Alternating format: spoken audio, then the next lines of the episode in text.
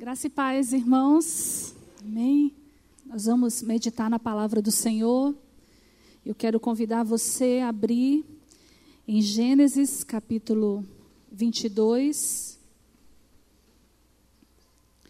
E o Senhor tem uma palavra para nós nessa noite. Uma palavra de restauração uma palavra que nos ensina qual o princípio para permanecermos na posição de sermos abençoados. Quantos querem ser abençoados aqui? Eu quero. Antes de vocês, eu vou dizer eu quero. Nós queremos, porque a bênção de Deus, a Bíblia diz que ela enriquece e não acrescenta dores. Mas para recebermos as bênçãos do Senhor, a Bíblia nos ensina que há princípios que precisamos obedecer. E sobre esses princípios, baseados na, no relato de Gênesis 22, naquele momento tão importante que Deus pede a Abraão, seu filho, eu quero com você aprender um pouco com Abraão a entregar tudo ao Senhor. Amém? Vamos começar lendo o último versículo do capítulo 21, versículo 34. E foi Abraão por muito tempo morador na terra dos filisteus. Capítulo 22, a partir do versículo 1. Depois destas coisas, pôs Deus Abraão à prova e lhe disse: Abraão, este lhe respondeu: Eis-me aqui. Acrescentou Deus: Toma teu filho, teu único filho Isaque, a quem amas e vai-te à terra de Moriá, oferece-o ali em holocausto, sobre um dos montes que eu te mostrarei. Levantou-se, pois, Abraão de madrugada e, tendo preparado o seu jumento, tomou consigo dois dos seus servos e a Isaac, seu filho, rachou lenha para o holocausto e foi para o lugar que Deus lhe havia indicado. Ah, no, verso 6, no verso 5 diz: Então disse a seus servos: Esperai aqui com o jumento, eu e o rapaz iremos até lá, e havendo adorado, voltaremos para junto de vós. Tomou Abraão a lenha do holocausto, a colocou sobre Isaac, seu filho. Ele, porém, levava nas mãos o fogo e o cutelo, assim caminhavam ambos juntos. Quando Isaac disse a Abraão, seu pai, meu pai, respondeu Abraão: Eis-me aqui, meu filho. Perguntou-lhe Isaac: Eis o fogo e a lenha, mas onde está o cordeiro para o holocausto?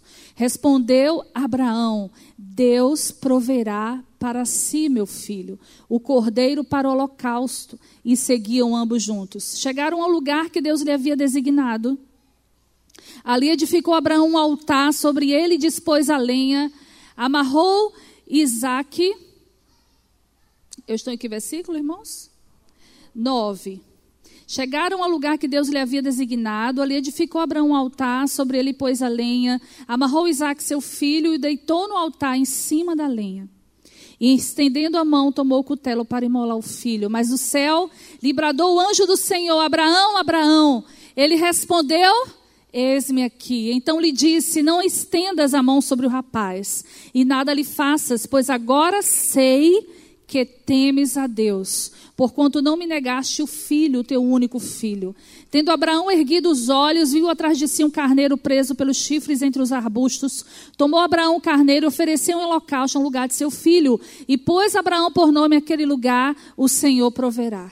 Daí dizer-se até o dia de hoje, no monte do Senhor se proverá. Amém. Glória a Deus.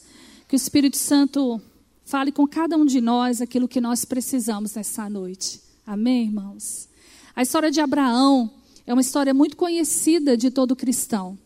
Nós somos filhos de Abraão por causa da fé que temos em Jesus. Para Abraão, Deus prometeu abençoar toda a terra através da descendência dele. E por causa da escolha que Deus fez, Deus prometeu a Abraão que ele lhe daria um filho e lhe deu filho. E aqui no capítulo 22, nós lemos Deus pedindo esse filho de volta. Por que, que Deus fez essa promessa a Abraão de abençoar todas as famílias da terra? Porque o propósito eterno de Deus sempre foi estabelecer novamente na terra o seu governo, o seu trono, porque lá no Éden, Adão havia pecado e entregue o domínio a Satanás, havia dado a legalidade para que a morte entrasse no mundo. E Deus, aqui com Abraão, faz uma nova aliança e diz: a partir da tua descendência, todas as famílias da terra serão abençoadas. E quando ele diz isso, ele está falando de restauração. Deus está dizendo: eu quero restaurar a terra, eu quero que a terra tenha minha bênção, eu quero que o mal não governe, mas que haja bênção em todas as famílias da terra. Deus pede Isaac. E o que é que nós podemos aprender com essa experiência de Abraão, além daquilo que certamente Deus já tenha te dito. No versículo 34 do capítulo anterior, a Bíblia nos informa que Abraão morou por muito tempo na terra dos filisteus. Os filisteus eram um povo dominado pela idolatria. Era um povo que adorava muitos deuses, era um povo violento era um povo capaz de oferecer os seus próprios filhos em adoração aos seus falsos deuses. E Abraão estava morando naquele lugar. Abraão estava convivendo por muito tempo no meio de uma nação idólatra, mas Abraão tinha uma promessa. Mesmo que você esteja num ambiente, num lugar em que as pessoas não adoram a Deus, a promessa de Deus para a sua vida é que através de você, todos que estão à sua volta serão abençoados. Nós somos descendência de Abraão. E Deus chamou aquele homem e disse assim: Eu vou te pôr à prova. Eu preciso ver como está o seu coração depois de tanto tempo envolvido com esse lugar onde as pessoas não me temem, onde as pessoas não me conhecem. E Deus pediu aquilo que ele havia dado como prova da bênção. A primeira coisa que eu quero pensar com você é o que está no versículo 22, no capítulo 22, no verso 2 ele disse assim: Toma teu filho, teu único filho, a quem amas. Se Deus houvesse pedido a Abraão algo que ele não amasse, Deus não poderia provar o coração de Abraão. Às vezes nós ficamos desesperados quando perdemos algo que nós amamos, ou quando não conseguimos aquilo que desejamos, não é verdade? Muitas vezes nós nos esquecemos de Deus por algo que amamos muito. E o que não poderia acontecer com Abraão era ele amar mais a bênção do que o, abenço o abençoador. O que não pode acontecer comigo e com você é amarmos mais aquilo que Deus nos dá do que a Ele próprio. A Bíblia não diz que Abraão amava mais a Isaac. Ele não amava, certamente não, porque ele foi entregar, fazer aquilo que Deus havia mandado. Não permita que em seu coração esteja ninguém ou nada que você ame mais do que a Deus. Mesmo Deus conhecendo o coração de Abraão, naquele momento ele precisava ser provado. E Deus, ele não queria castigar Abraão. Deus, ele não, que, não queria tirar de Abraão o que ele havia dado. Deus só queria, mais uma vez, lembrar Abraão que ele é o único, que só ele deve ser temido, que só ele deve ser amado acima de todas as coisas. Irmãos, quando nós tiramos Deus do centro da nossa vida, a nossa vida desaba tudo fica bagunçado. Porque quando Deus não está no primeiro lugar, certamente o nosso coração vai desejar mais outras coisas, ou de repente colocarmos outros motivos, outras pessoas.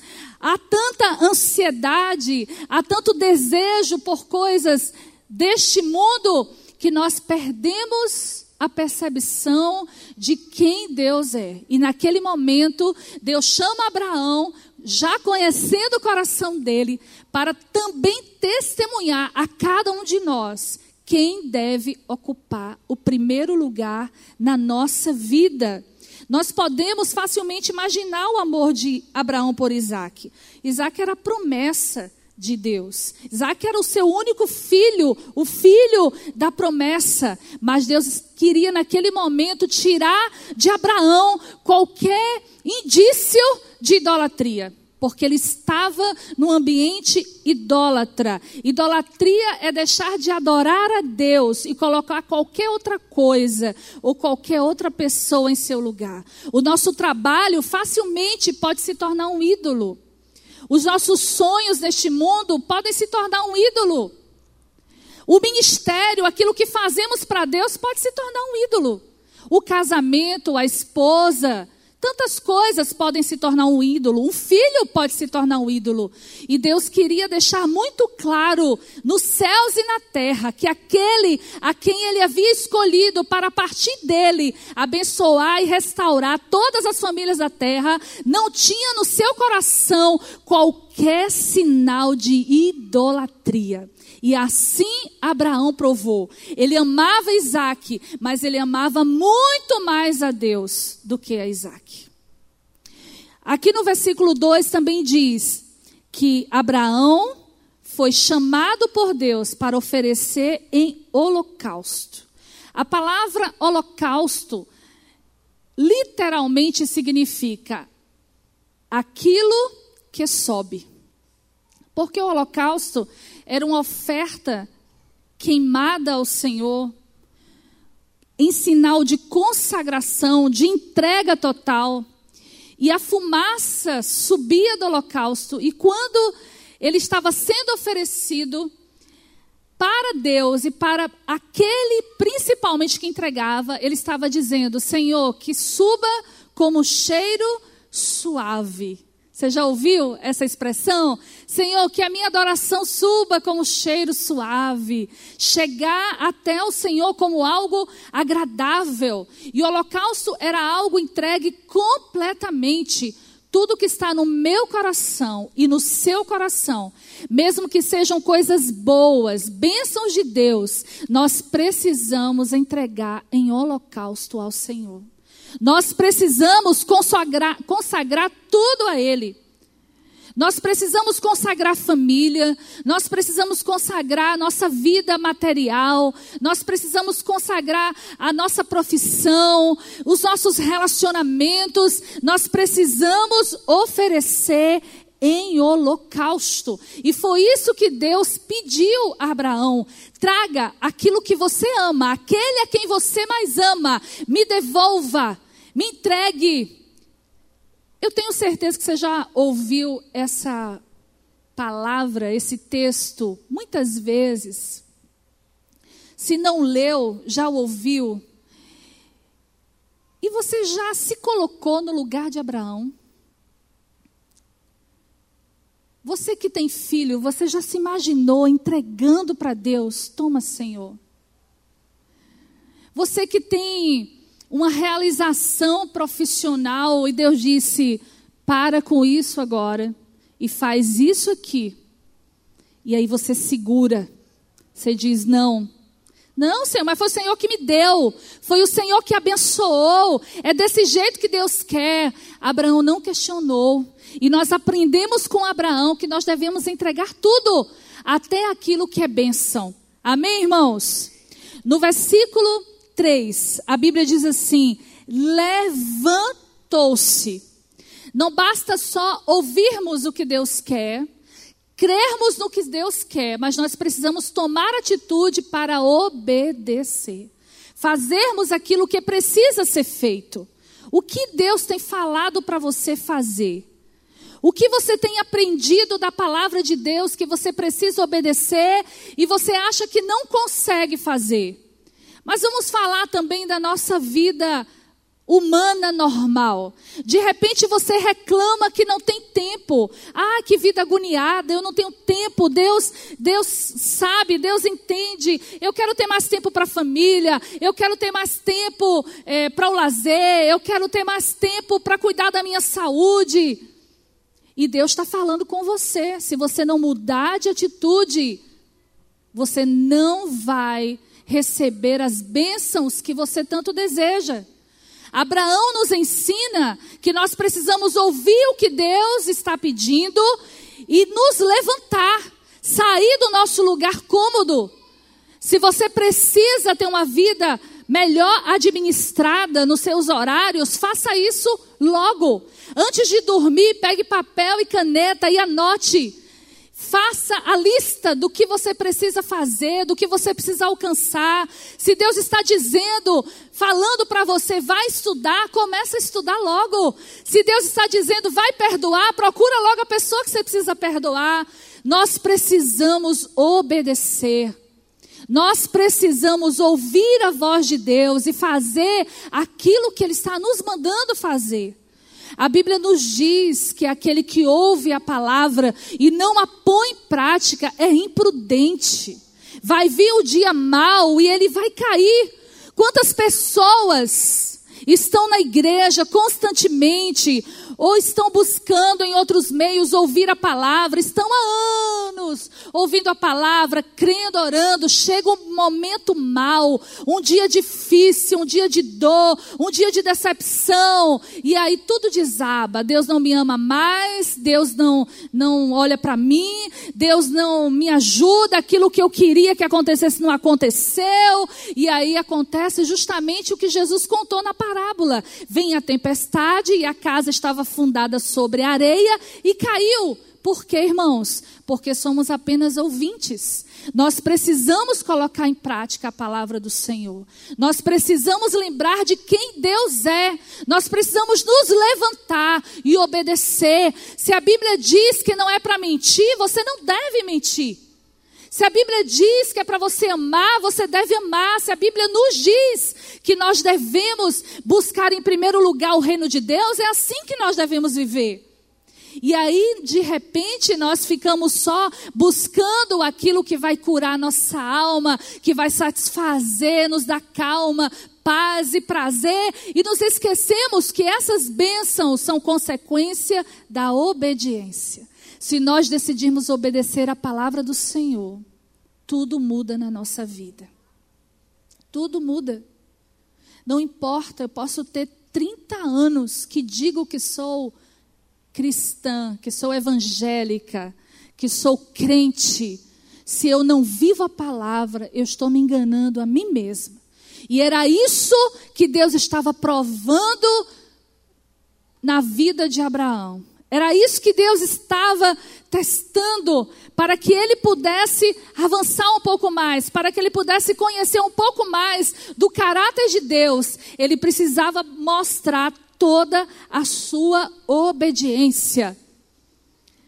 Talvez alguns de nós estejam numa vida muito medíocre, ou uma vida muito muito rasa no conhecimento de Deus, na, no ouvir, na revelação, ou em experimentar o melhor dele, porque estamos mais ouvindo do que obedecendo.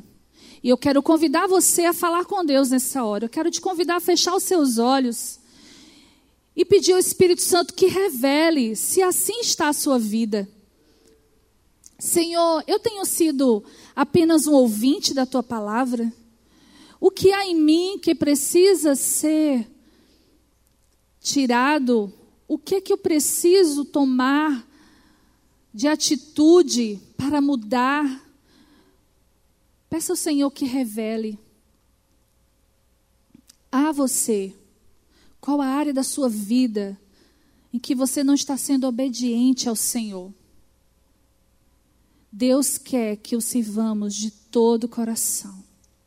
Pai, nós oramos nesta hora, apresentando as nossas vidas e te pedimos, Senhor, que o Senhor sonde o nosso coração e não nos deixe, Pai, estarmos enganados na nossa fé. Assim como o Senhor provou Abraão, nós nos identificamos, Senhor, e queremos ser aprovados na obediência como ele foi, tomando as atitudes que precisam ser tomadas para te obedecer, para viver uma vida de total obediência ao Senhor. Nós oramos em nome de Jesus. Amém.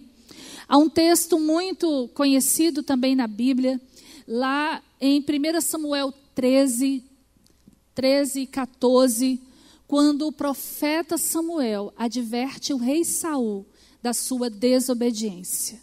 A Bíblia diz que o profeta repreendeu ele porque ele não obedeceu o que Deus havia ordenado e disse: melhor é sacrificar, é obedecer, perdão, do que sacrificar. O sacrifício nesse texto não está falando do esforço que eu e você precisamos fazer para rejeitar a vontade da carne, para renunciar aquilo que desagrada ao Senhor.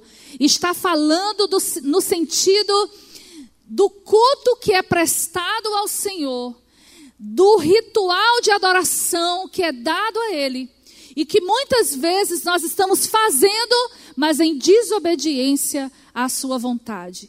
Saul ofereceu animais ao Senhor como sacrifício daquilo que Deus já havia dito que deveria ser feito, holocaustos ao Senhor, mas ele não fez o que Deus mandou ele fazer. Então, assim como Abraão nos ensinou que nós devemos obedecer, Saul também nos ensina com a sua desobediência que nós não podemos nos enganar, achando que porque estamos agradando a Deus de um jeito, podemos desagradar de outro. Obediência tem que ser 100%. Mas isso é impossível, alguém pode perguntar. Não é impossível, porque nós temos um ajudador nós temos alguém conosco que nos convence. Nós temos alguém conosco que nos consola. Nós temos alguém conosco que nos ajuda nas nossas fraquezas. Nós temos alguém conosco que intercede por nós com gemidos inexprimíveis. Quem é Ele, igreja? É o Espírito Santo.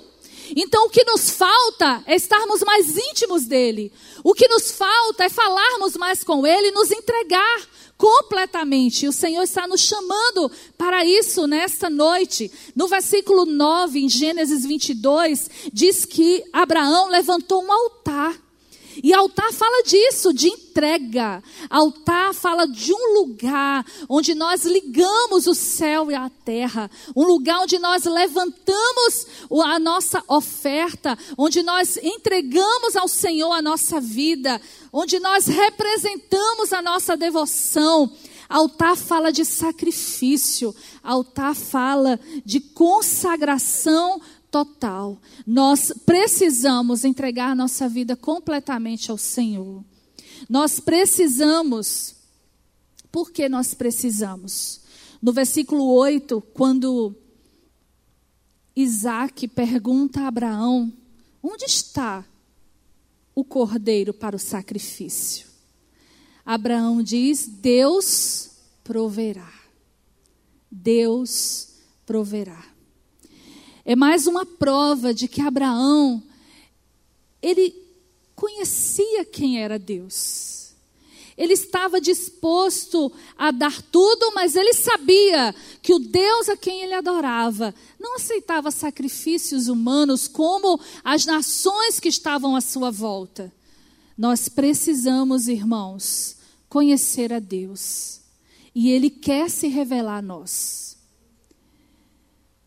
E aqui está nesse texto um princípio para conhecermos mais ao Senhor: é nos entregar mais a Ele. Quanto mais renunciamos, quanto mais nos entregamos, quanto mais obedecemos, mais Deus se revela a nós. Mais Ele se mostra quem Ele é. E o versículo 14 diz: O Senhor proverá o Senhor proverá, foi o, o, nome do lugar, daquele monte, do Monte Moriá, o lugar onde ele ofereceu o sacrifício, mudou de nome. Se tornou o Senhor proverá. Se há obediência, há provisão. O que é provisão? Provisão é quando eu tenho aquilo que eu preciso. Quando diz Deus proverá, está dizendo: Deus vê o que eu preciso. Deus vê o que você precisa. Ele sabe o que você precisa. Mas para que eu e você experimentemos a provisão de Deus, eu preciso primeiro oferecer holocausto a Ele. Eu preciso primeiro obedecer. Eu preciso levantar altar ao Senhor. Eu preciso me entregar completamente. O Senhor vê o que eu preciso e Ele supre o que eu preciso. Você crê nisso? O que você está precisando nessa noite? Será que você está precisando de cura? De cura física? Você está precisando de renovo na sua comunhão com Deus. Você está precisando de cura na mente, na alma. É alguém da sua família, é alguém muito próximo que está sofrendo e precisa, e isso tem angustiado você. Não, não é nada disso. Eu estou precisando da provisão de Deus nos meus negócios. Eu estou precisando de um emprego. Eu preciso estudar. Deus sabe o que você precisa. E a pergunta dele para mim e para você nessa noite: você está disposto a entregar tudo ao Senhor? Você está disposto a entregar tudo que você ama a Ele, confiar que Ele vai prover? Porque é isso que a Bíblia nos ensina, também com a experiência de Abraão. Deus escolheu você, assim como Ele escolheu Abraão. As promessas de Abraão são para mim e para você. Porque Jesus Cristo já foi o Cordeiro de Deus providenciado na cruz, para que nós tivéssemos direito a todas as bênçãos celestiais. Mas Deus, irmãos, Ele não está tão interessado assim em nos abençoar naquilo que nós precisamos na nossa vida humana, tanto quanto Ele está interessado em salvar a nossa alma, em libertar o nosso coração, a nossa mente de tudo aquilo que pode nos impedir de conhecer a Ele e de sermos cheios dele. Porque mesmo sabendo que Deus quer e Ele pode e Ele supre as nossas necessidades, o mais importante é saber que há uma eternidade nos aguardando. E Jesus foi o Cordeiro de Deus que proveu isso lá no Calvário. Quando Jesus disse está consumado, ele estava dizendo tudo o que precisava ser feito foi feito para que o homem passasse toda a eternidade com Deus. E essa é uma decisão que nós precisamos tomar. Nós decidimos se queremos viver amando mais o mundo ou nos entregando ao Senhor. Nós é que decidimos se queremos ser apenas ouvintes ou se queremos ser praticantes da palavra. Certamente as consequências também virão sobre nós. Se eu decido amar a Deus acima de todas as coisas, todas as suas promessas na sua palavra, eu tenho o direito dela delas. Eu tenho direito, e a palavra do Senhor diz que Ele dá aquilo que nós precisamos, na hora certa, no tempo certo, e tudo é para a glória de Deus. Mas se eu decido viver segundo a minha vontade, se eu decido viver segundo as minhas intenções, segundo aquilo que eu acho, que eu penso, sem me interessar em temer ao Senhor e conhecer os seus mandamentos, eu também não terei direito das bênçãos que o Senhor já liberou para as nossas vidas através de Jesus. E eu quero orar com você, mais uma vez. E a pergunta que eu te faço: você está disposto a obedecer? Você está disposto a entregar tudo ao Senhor? O que será que está aí prendendo teu coraçãozinho que você precisa entregar? Vamos orar, irmãos? Eu quero convidar você a ficar em pé.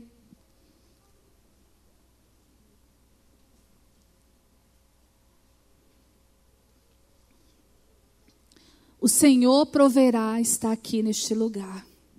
O Senhor que provê. O Senhor que sonda o nosso coração, que nos conhece melhor do que nós mesmos. Nós viemos aqui nos encontrar com Ele. Nós viemos aqui dar o nosso coração a Ele mais uma vez. O Senhor cumpriu todas as suas promessas a Abraão. O Senhor é fiel. Não há nada melhor do que os planos de Deus para nós. Não há nada melhor do que a vontade de Deus para nós. A vontade do Senhor é boa, perfeita e agradável. Quero convidar você a falar com Ele, com toda a sinceridade e disposição do seu coração. O que tiver inquietando a sua alma, o que estiver na sua vida de necessidade, apresente ao Senhor nesta hora e diga: Eu te entrego em holocausto nessa noite, Senhor. Eu te entrego completamente nessa noite, toda a minha vida. E eu confio que o Senhor é aquele que tudo provê. Eu quero a tua vontade estabelecida em mim. Eu quero, Senhor, eu quero, eu quero a tua vida em mim, Senhor. Eu quero a tua vontade em mim. Continue orando, clamando, confiando.